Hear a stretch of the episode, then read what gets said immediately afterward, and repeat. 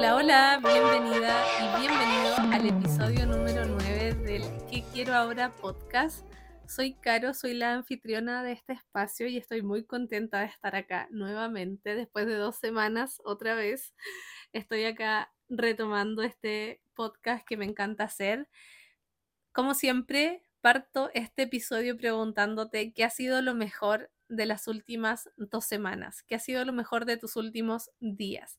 Si es primera vez que estás escuchando este episodio, o sea, perdón, este podcast, y a través de este episodio, obviamente, quiero compartir contigo la, idea que yo siempre tengo de, hacer esta pregunta y de incorporar, incorporarla también a tu vida como un hábito, de, de cada vez que sientas que estás como un poquito bajoneado tal vez, o no solamente cuando estás bajoneado, sino que en diferentes momentos de tu día a día o, de tu semana, poder preguntarte ya, ¿qué ha sido lo mejor? Como para mantenernos también en este estado de agradecimiento, de reconocer primero todas esas cosas que, tenemos, todos esos mini privilegios chiquititos que tenemos en nuestro día a día, que van mejorando también en nuestra vida.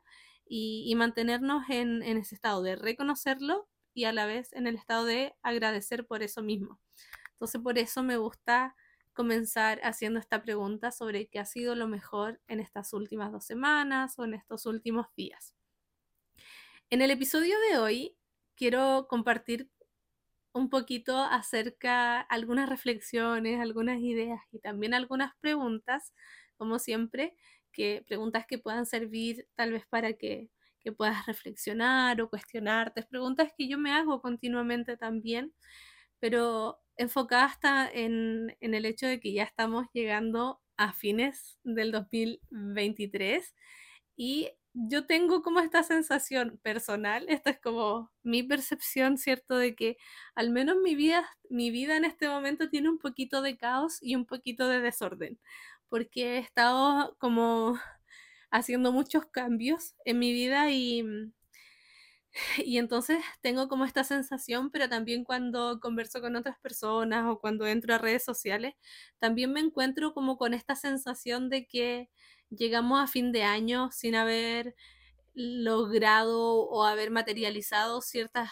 cosas que no habíamos propuesto y eso es porque a lo mejor eh, sentimos que tuvimos mucho trabajo, muchas eh, situaciones conflictivas o muchos imprevistos que a lo mejor nos fueron como desordenando un poco y llegamos como con esta sensación de, de tener un poquito de desorden y de entropía a fin de año.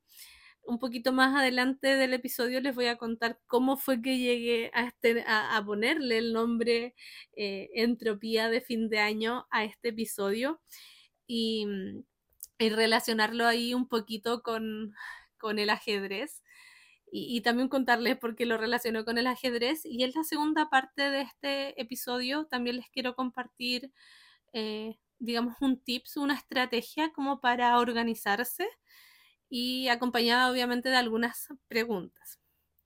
Antes de, ir a eso, a, comenzar directamente con, con, la idea de este episodio, quiero contarles que, bueno, si escucharon el episodio anterior, sabrán cómo me estaba sintiendo un poquito y, y solo quiero contarles que renuncié a este trabajo en el que estaba, que si bien estaba siendo muy difícil y estaba siendo muy agotador para mí, a pesar del poquito tiempo que llevaba, y que era mi primer trabajo en esa área además, decidí renunciar, pero no por esos motivos del, de los que compartí en el episodio anterior, sino que porque quiero pasar más tiempo con mi hijo y algunas cosas surgieron y, y no podía de hecho no quería, no quería dejarlo con otra persona, dejarlo al cuidado de alguien más mientras avanzaban las vacaciones de verano. Y creo que, que aquí es donde más eh, agradecida estoy de, de, que lo mejor que, que a mí me ha pasado en las últimas dos semanas es haber podido tomar la decisión de renunciar sabiendo que, eran ingresos considerables que me permitían como cubrir varias cosas, ¿cierto? Varios gastos y todo, pero el privilegio de poder decir voy a renunciar a este trabajo porque mm, quiero pasar las vacaciones de verano con mi hijo, quiero pasar más tiempo en la casa y creo que, que en realidad es lo que quiero para los siguientes años, el poder pasar más tiempo con mi hijo. Entonces, em, una de las partes que yo quiero compartirles en este episodio eh, y que he compartido en los episodios anteriores también es acerca de cómo tomamos decisiones respecto de lo que queremos, obviamente analizando cuál es nuestro contexto y todo, pero, pero tomar decisiones principalmente pensando en lo que nosotros queremos. Em, y no solamente en lo que quieren los demás y, por eso este podcast se llama ¿Qué quiero ahora? ¿Qué quiero ahora en el presente? O sea, ¿qué quiero ahora con respecto a, esta situación familiar? ¿Qué quiero ahora que me doy cuenta de que, mm, de que no, no es seguro para mí que alguien más cuide a mi hijo mientras yo estoy trabajando. Entonces, eso les quería contar. Y ahora ya pasando directamente al tema de, este episodio, quiero contarles que, bueno, les había dicho hace unos segundos atrás, minutos, que el Vipe juega ajedrez. O sea que vamos a hablar un poquito del ajedrez. ¿Y por qué quiero como introducir la idea del ajedrez? Es porque el Pipe está jugando actualmente ajedrez. Eh, está en un... no está jugando todavía de forma profesional, pero sabe jugar, estamos en un club y, a los seis años, ahora tiene diez, eh, comenzó a, jugar porque a los cinco, sí, a los cinco comenzó a jugar cuando, cuando estaba todo el tema del estallido social en Chile después vino la pandemia, entonces todo ese tiempo lo pasamos juntos y ambos fuimos aprendiendo a, jugar y ahora ya hace algunos meses encontramos un lugar, encontramos a otras personas donde, con las cuales nos reunimos y, jugamos. Y una de estas personas me, me estuvimos conversando ayer, precisamente hoy es jueves, y ayer miércoles, que son los días que nos reunimos, me, me estaba contando, estábamos conversando un poquito eh, me estaba contando eh, acerca de, algunas experiencias jugando y ella, él, esta persona me decía que, mm, que a veces los niños cuando reciben clases de cómo jugar ajedrez, a veces reciben la orientación de cómo hacer ciertas jugadas que son súper reconocidas a nivel internacional. Ciertos movimientos que son clave y te podrían llevar a ganar la partida.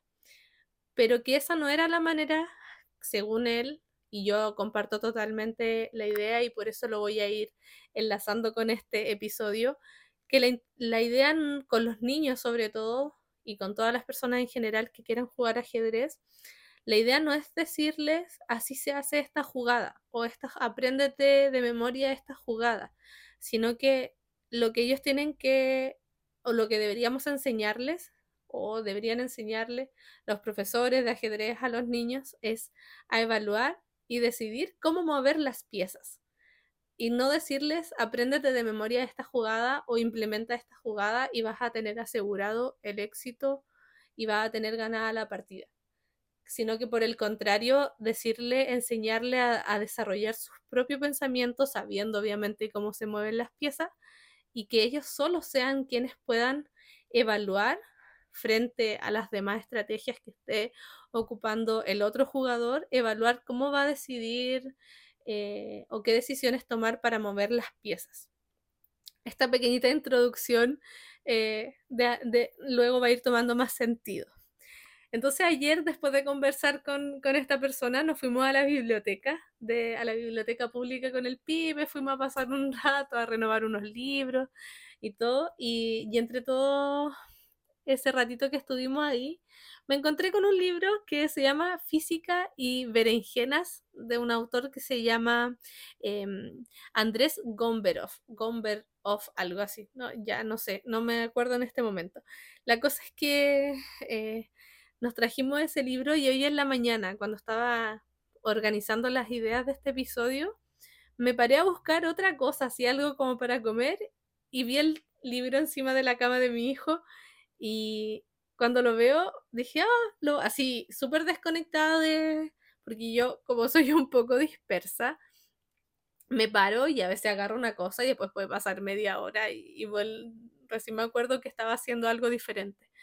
La cosa es que veo ese libro sin pensar, lo abro en una página y se abre así en una página al azar y tiene, este libro tiene diferentes mini capítulos y habría en uno que se llama Ordenar y Desordenar y comenta como con un ejemplo la teoría de, de un físico eh, austriaco, me parece que era, se llama Ludwig, eh, Ludwig, no sé si lo estoy pronunciando bien, Boltzmann, que tiene como una teoría que acerca de, de la entropía, de cómo eh, se va llegando o va aumentando la entropía y, y, y, cosas. Yo no soy experta en este tema, así que voy como compartiendo un poco lo que organicé de estas ideas.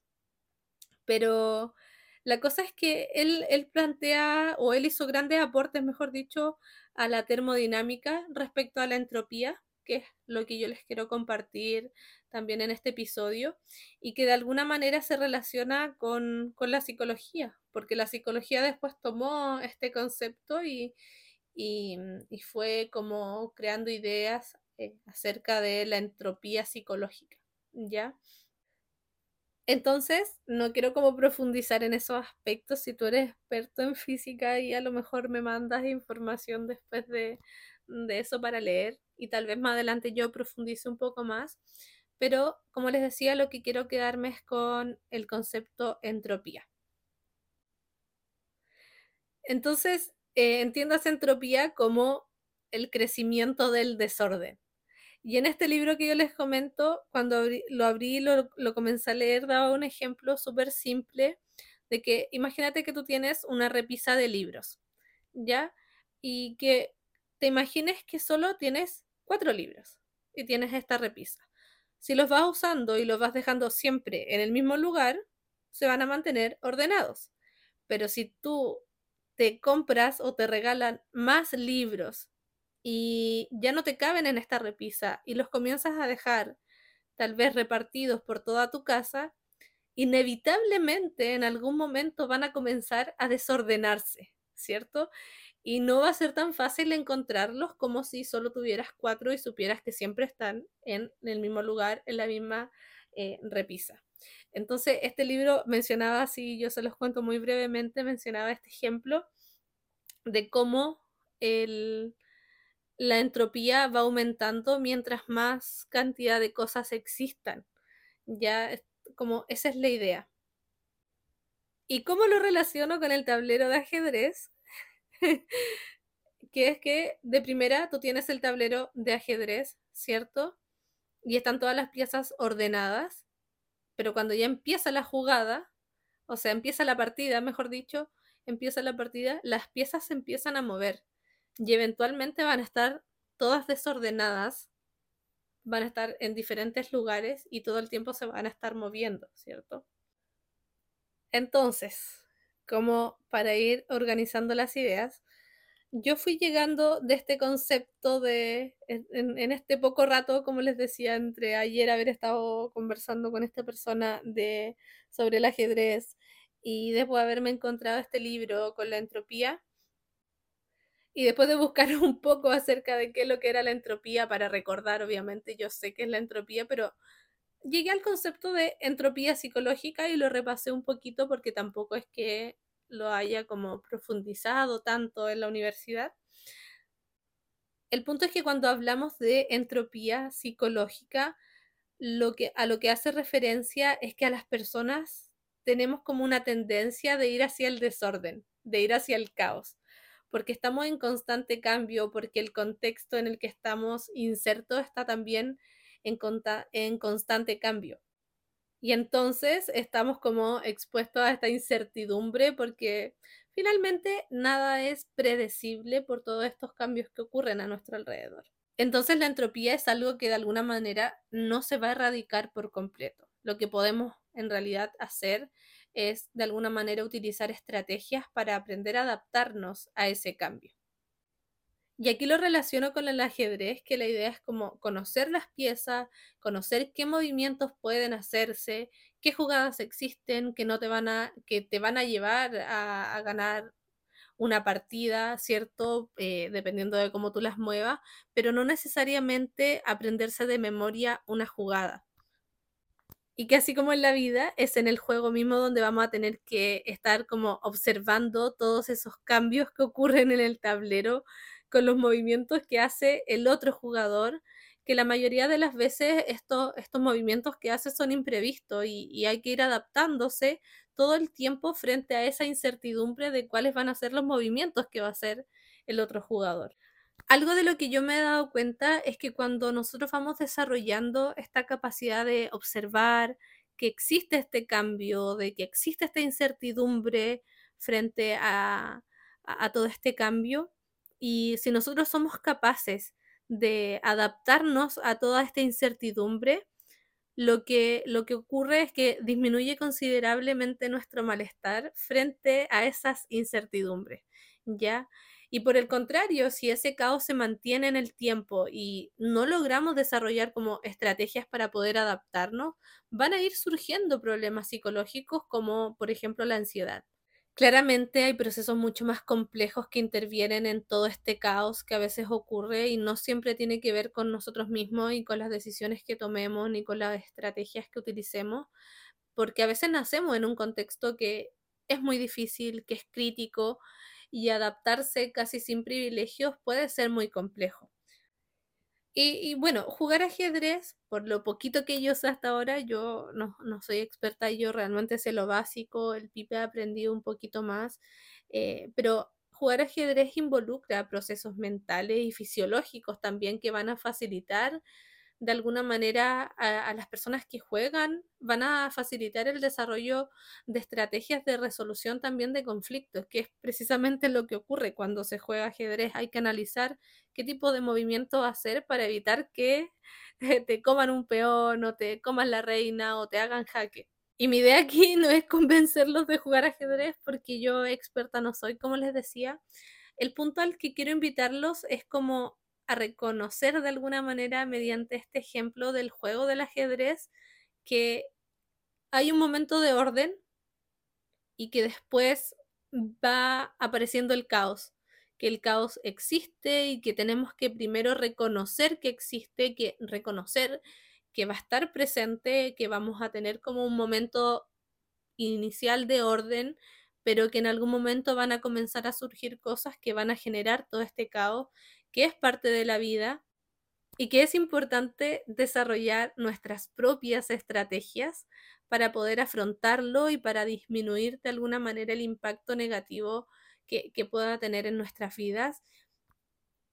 Y la idea es como no implementar todo el tiempo de memoria una jugada, ya porque cierto que me imagino que más de, de uno de ustedes que está escuchando este episodio ha escuchado alguna vez hacer ejercicios, dormir bien, comer bien y mantenerte aprendiendo o adquiriendo conocimientos va a asegurar tu salud mental o tener una buena calidad de vida. Y eso, si uno, los, uno lo sabe, uno sabe que esa es la jugada, ¿cierto? Sería como, esa sería como aprenderse una jugada de memoria. Comer bien, hacer ejercicios, dormir bien, etc.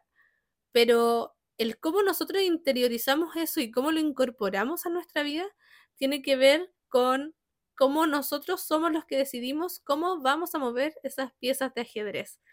No sé si se va entendiendo la idea, pero también a lo que quiero ir llegando es que tenemos que conocer cuáles son las estrategias, ¿cierto? Tenemos que obviamente saber cómo se mueven las piezas, tenemos que saber eh, cuáles son las estrategias principales, ¿cierto? Cómo saber que tenemos que dormir, descansar, eh, comer saludable, qué sé yo. Pero también tenemos que nosotros decidir cómo queremos implementar esa estrategia. Tenemos que nosotros ser capaces de mirar lo que está pasando, cuáles son las incertidumbres que se están, o sea, la, la, mm, los imprevistos que se están presentando, qué incertidumbres tengo frente a esa situación y a partir de ahí, en ese juego, frente a eso, frente a ese tablero ya que está entrando como en caos desordenado y, frente a esas estrategias que está utilizando el otro jugador, recién ahí nosotros tomar una decisión. Ya, de alguna manera, digamos que en el juego de ajedrez hay dos jugadores y mi idea con compartirles todo esto es que un jugador eres tú, ¿cierto? y el otro jugador es la vida, tu familia, tus amigos, todo tu contexto social, económico, todo lo que está fuera de ti. Entonces, entonces mi invitación es como a ver la vida de esa manera, como si estuvieras eh, en un juego de ajedrez donde de alguna manera en algunas situaciones pareciera que al comienzo todo está ordenado y a medida que va pasando el tiempo todo se va desordenando. Y es como lo que ocurre a, eh, a principio de año, que parece que establecemos todas nuestras metas, todos nuestros sueños, todo lo que queremos hacer durante ese año, pero va avanzando, van avanzando los días, van avanzando las semanas, van avanzando los meses y van ocurriendo imprevistos.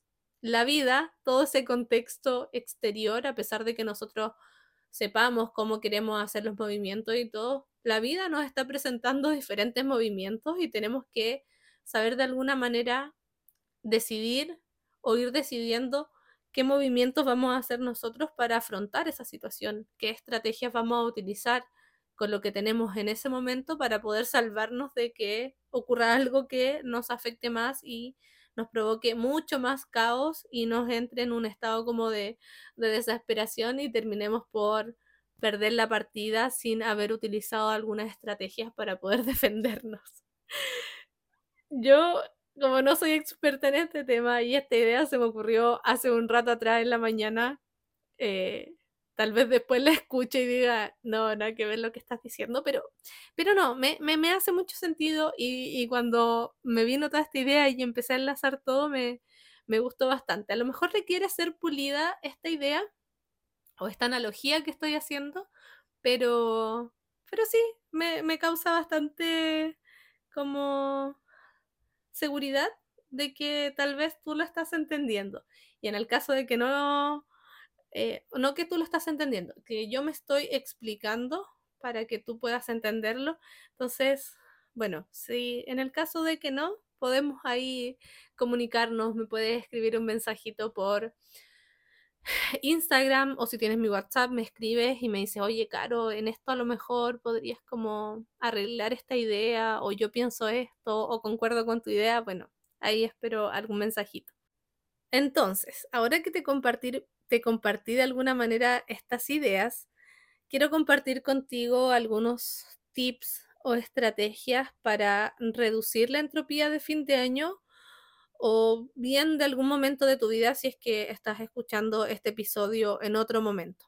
Ya es común que digamos fin de año porque a comienzo de año, como les decía, es como todo nuevo, o mm, digamos entre comillas como nuevo, como un tablero de ajedrez, ¿cierto? Con sus piezas ordenadas y el año va pasando y se van haciendo diferentes movimientos, como les decía. Yo lo tomo así porque siempre me gustan los inicios y las personas como que el ser humano como que estamos acostumbrados a asumir compromisos cuando comienza un nuevo ciclo como que el ser humano eh, al nacer desarrolla una relación con el tiempo que lo lleva a dividirlo y a simbolizarlo a través de ciertas medidas como propósitos de año nuevo, comenzar la dieta el lunes. Tiene que ver igual, creo y sé que tiene que ver con los ciclos de la misma naturaleza y del universo. Entonces, entonces, estas ideas y estas estrategias las puedes utilizar ahora a fin de año de 2023 o en cualquier otro momento, da igual, creo que, que, igual pueden ser útiles para cualquier momento en el que tú sientas que estás en un momento de entropía o de desorden muy grande.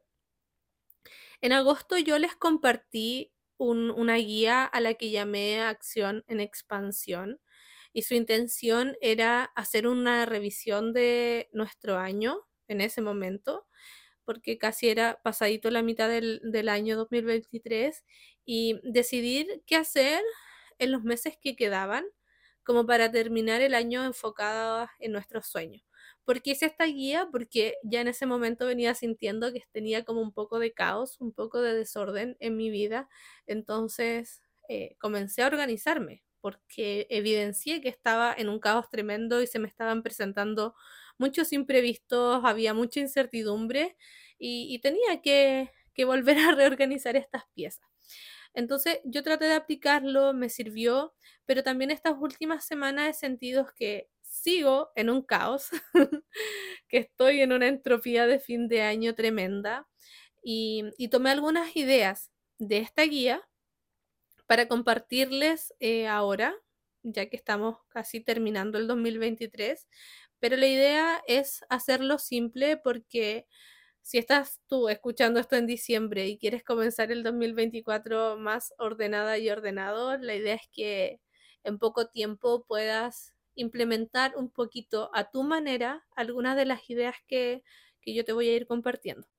Entonces, lo que mm, si puedes hacerlo ahora o si bien guardas este episodio y, después lo vuelves a escuchar hasta este minuto, em, la idea es que puedas tomar una hoja de un cuaderno o también en el celular, en el blog de notas, como, como a ti se te haga más fácil. Y, lo que vamos a hacer es como escribir diferentes áreas de nuestra vida. Lo que vamos a hacer es como dividir nuestra vida en áreas o en esferas o en planetas. Me gusta pensar mi vida como un universo y que cada área es un planeta, pero ya.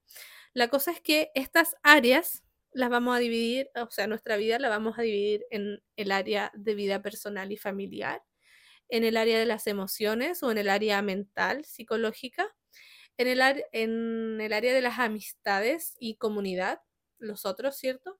Salud, actividad física, en aprendizaje y conocimiento, otra área de diversión y pasatiempos, otra área de viajes y cultura, eh, un área más de trabajo y por último un área de finanzas. Si tú crees que hay otra área que podría ser parte de tu vida y tú quisieras como a lo mejor eh, unir o combinar alguna de estas y hacer menos áreas, no pasa nada. La idea es que nuestra vida esté dividida en ciertas cosas como que son eh, puntuales, ¿cierto? Como más, más, puntuales como el trabajo, finanzas, vida personal, etcétera, como todas las que te acabo de nombrar. Entonces, lo que vamos a hacer es hacernos preguntas frente a estas áreas. Que tú puedas preguntarte y hacer, entregar una respuesta o entregarte a ti mismo en realidad una respuesta porque no es necesario que compartas con alguien más todo esto, toda esta, como esta reflexión que vamos a hacer, que vas a hacer mediante preguntas. Entonces, frente a cada una de estas áreas, que de alguna manera tú puedas preguntarte, Ok, en el área de, digamos, de trabajo. ¿Qué ha sido lo mejor para mí en el área de trabajo? ¿Qué no ha sido tan bueno para mí en esta área de trabajo? ¿O qué no ha sido tan buena, tan bueno eh, para mí en el área de, no sé, familiar? ¿Ya? También que puedas preguntarte cómo solucioné o cómo estoy afrontando esa situación que no fue tan buena. Y también que puedas preguntarte qué puedo hacer para mejorarlo en los próximos días o semanas, si es que eso todavía está ahí presente. Y otra pregunta sería, ¿qué puedo hacer en el 2024 para mejorarla? O en el 2025 o en el 2026. ya, entonces las repito. Frente a cada una de estas áreas, preguntarte, ¿qué ha sido lo mejor para mí en esta área? ¿Qué no ha sido tan bueno para mí en esta área? Si tuve algún problema, ¿cierto? En alguna de estas áreas, ¿cómo lo solucioné o cómo lo estoy afrontando? ¿Qué puedo hacer para mejorarlo en los próximos días o semanas, si es que todavía está presente? O bien, ¿qué puedo hacer en el 2024 para mejorar esta área? Para que aumente su, su bienestar esta área. ¿Ya? Y así lo haces con cada una de las áreas que yo ya te mencioné o si es que tú haces una combinación de estas o si es que agregas alguna. Ahora que ya tú hayas revisado estas áreas y hayas como hecho esta, esta revisión de qué es lo que fue ocurriendo, ya sea más o menos bueno o más o menos malo, según tu percepción, obviamente. Ahora a nivel general y o a nivel anual, porque lo estamos haciendo a fin de año, puedes preguntarte ¿Cuáles fueron mis mayores logros este año? ¿Cuáles fueron mis mayores logros este 2023? Ya, recuerda ser compasivo o compasiva, ya, y no compararte con otras personas, sino que solo compararte tal vez con la versión del 2022. Ya, ¿qué lograste este año que, que sea como digno de recordar para ti, obviamente, ¿cierto? Siendo compasivo. Y una vez que tú identifiques cuáles fueron tus mayores logros en este, en este año 2023, que puedas identificar qué fue clave para conseguirlo, que puedas preguntarte, ¿qué fue clave para conseguir estos logros? ¿Ya? Entonces, ¿cuáles fueron mis logros hasta 2023? ¿Y qué fue clave para conseguir estos logros? ¿Ya? Por otro lado, preguntarte, ¿cuáles fueron mis mayores desafíos? ¿Y qué fue clave para afrontar estos desafíos o solucionarlos? ¿Y qué aprendí de esta experiencia?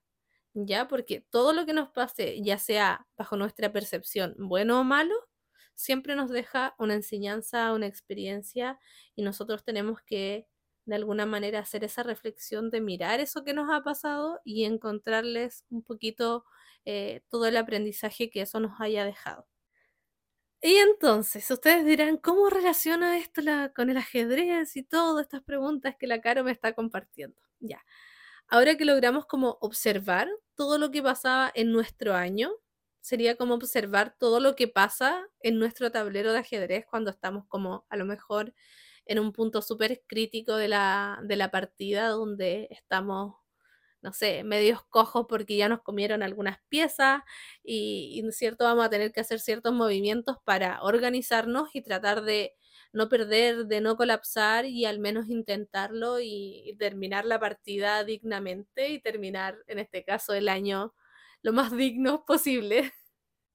Entonces, habiendo hecho esta observación de nuestro tablero, que sería nuestro año, ¿cierto? Que está un poco en entropía, está desordenado la idea es poder preguntarnos eh, qué cosas tengo pendientes por hacer y es necesario que resuelva pronto. O sea, puede ser que tú estés escuchando esto el 30 de diciembre del 2023 y en un día no vas a alcanzar a hacer todo lo que tengas pendiente y bueno, no es necesario que lo termines justo este año. Puedes terminarlo los primeros días o las primeras dos semanas de enero para ya luego comenzar el resto del año.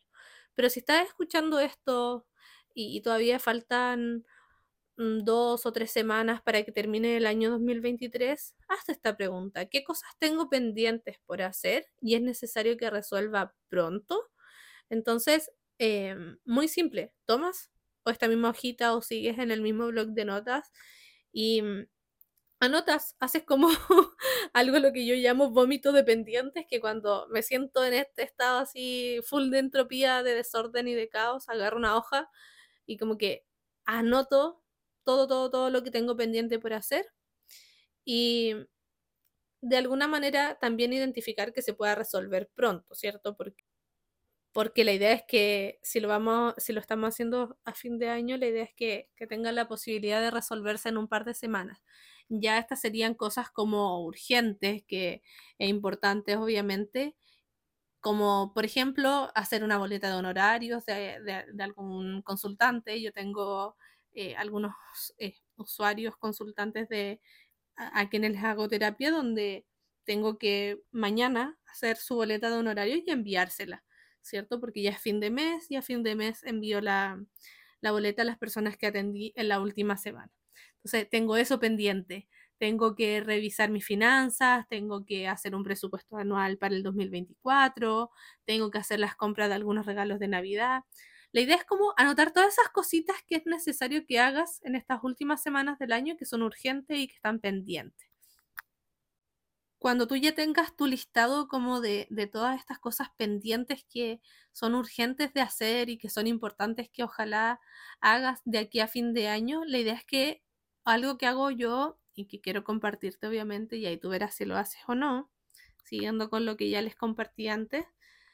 Lo que yo hago es ponerle un numerito de urgencia o de importancia a, cada uno de, estas, de estos puntos que, que anoté en este listado de pendientes. Ya, entonces, al, yo ponerle un numerito, lo hago en el orden de urgencia o de importancia. Ya, eso, eso me da como visualmente mucha más claridad de, cómo tengo que organizarme, cómo tengo que mover las piezas para poder eh, salvar la partida. De alguna manera la presión de fin de año como que nos lleva a querer hacer todo, todo lo que no hicimos en los meses anteriores en muy poco tiempo. Y eso de verdad, de verdad, lo único que hace es crear más caos. Entonces, cuando tú tengas este listado, trata de igual como sugerencia asignarle un día, una hora para poder resolverlo, pero lo más importante es sin descuidar las horitas de sueño, la alimentación, el tiempo en familia, todas esas cosas que tú ya sabes que te provocan tranquilidad y que no te generan más estrés del que ya genera el tener ciertas cosas pendientes, que serían como estas cosas básicas, ¿ya? que, uno sabe que van a permitir que uno esté como con la energía, la motivación suficiente para hacer las cosas que, que tenga que hacer. Entonces la pregunta era, ¿qué cosas tengo pendientes por hacer y es necesario que resuelva pronto? Y luego haces, luego haces perdón, el listado. Y la presión de fin de año, como ya les decía, nos lleva como a querer hacer todo lo que no hicimos en los meses anteriores en muy poco tiempo.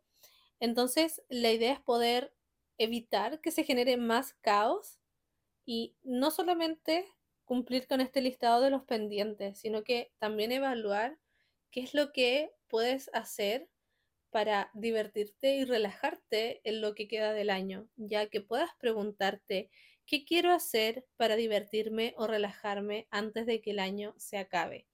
O bien, ¿qué quiero hacer para divertirme y relajarme al mismo tiempo que voy resolviendo todos mis pendientes, todas las cosas que es necesario que realice antes de que se acabe este año 2023? Ya, entonces, hacerte esa pregunta porque no todo es resolver pendientes, sino que también es importante dedicarle tiempo a las cosas que nos gustan y a las cosas que nos hacen sentir bien y nos hacen sentir felices.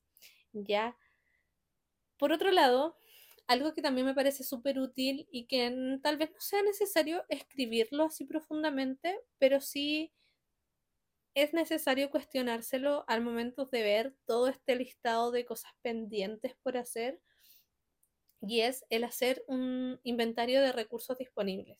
Yo cuando estoy en un momento así de mucha angustia, de mucha preocupación o de un poquito, digamos, de sintomatología ansiosa, frente a alguna situación, lo que hago es no solamente escribir las cosas pendientes que tengo que hacer, sino que también hacer un listado al que yo llamo inventario de recursos disponibles y analizar qué cosas tengo a mi alcance, qué habilidades, capacidades, recursos económicos, de tiempo tengo para poder pasar a la acción y resolver todas esas cosas que tengo pendiente, a la vez que también le dedico tiempo al disfrute y al descanso.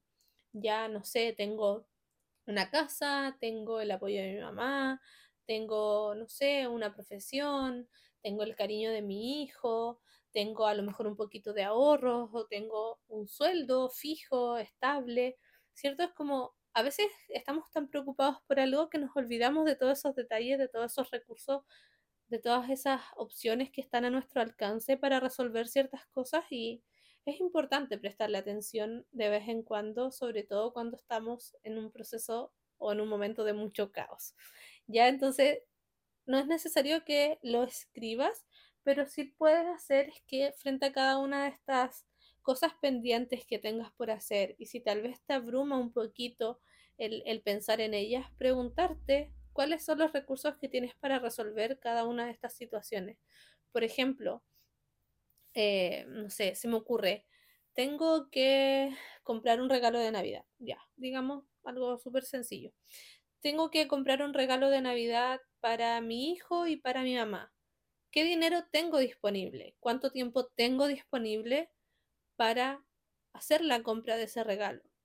¿O qué habilidades me pueden ayudar a resolver el tener un regalo de Navidad si no tengo el dinero para comprarlo. Tal vez tengo la habilidad de pintura, de dibujar y a lo mejor tengo lápices y un blog y puedo crear una pintura o una carta bonita y ya tengo un regalo de Navidad. Entonces, encontrar, poner el foco también en, las oportunidades que tenemos para resolver esas cosas que tenemos eh, pendientes, perdón, y, resolverlas sabiendo que, que, que sí tenemos recursos para hacerlo.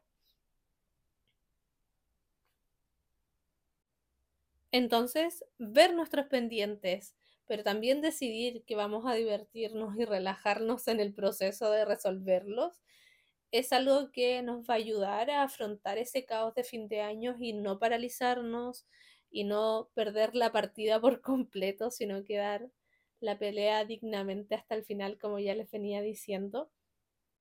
Y la intención de esto es obviamente comenzar un nuevo ciclo, un nuevo año de una forma un poco más tranquila.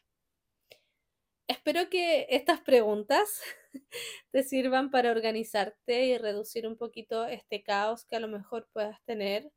Si es que estás escuchando esto, yo en lo personal la estoy ocupando em, y, y sí me están ayudando bastante, pero como ya te decía desde el principio, yo te puedo compartir esto, pero finalmente la persona que tiene que decidir cuál es la mejor estrategia a utilizar frente a todo lo que está pasando eres tú.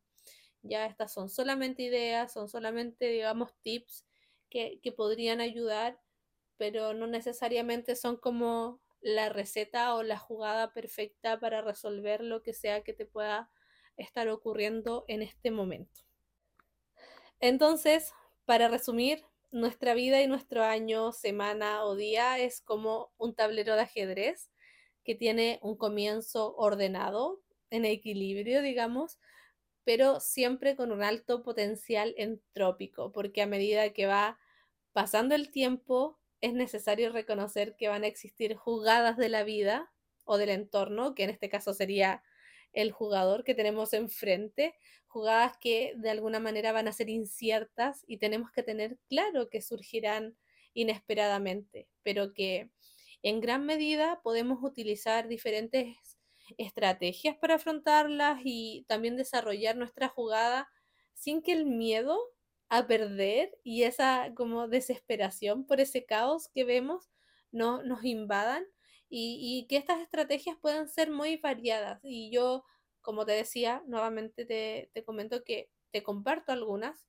pero que utilizarlas, escribir todo esto no quiere decir que sí o sí ganarás esta partida, sino que la idea es que tú analices si esto te sirve y aplicarlo a tu manera. Ya entonces, muchas gracias por escuchar este episodio, por llegar hasta acá.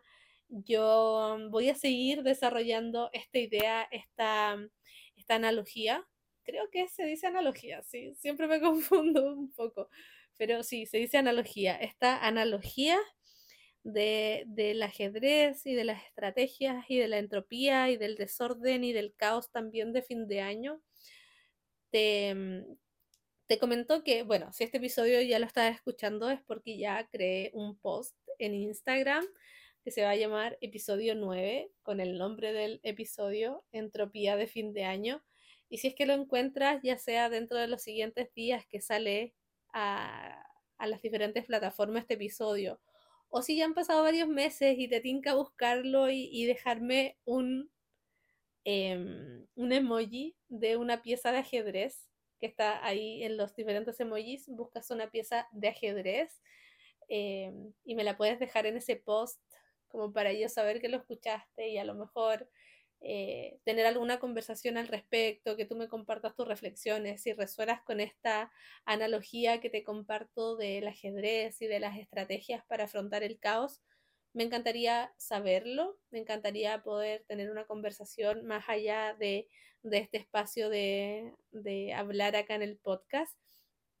Y nada, ya está terminando el episodio, me alegra mucho que haya, haya durado un tiempo prudente y, espero que tanto tú, si estás en un momento de caos, así como yo, nos podamos organizar y resolver todas esas cosas pendientes que tengamos, a la vez que también vamos disfrutando lo que queda de este año 2023, que nunca más va a regresar.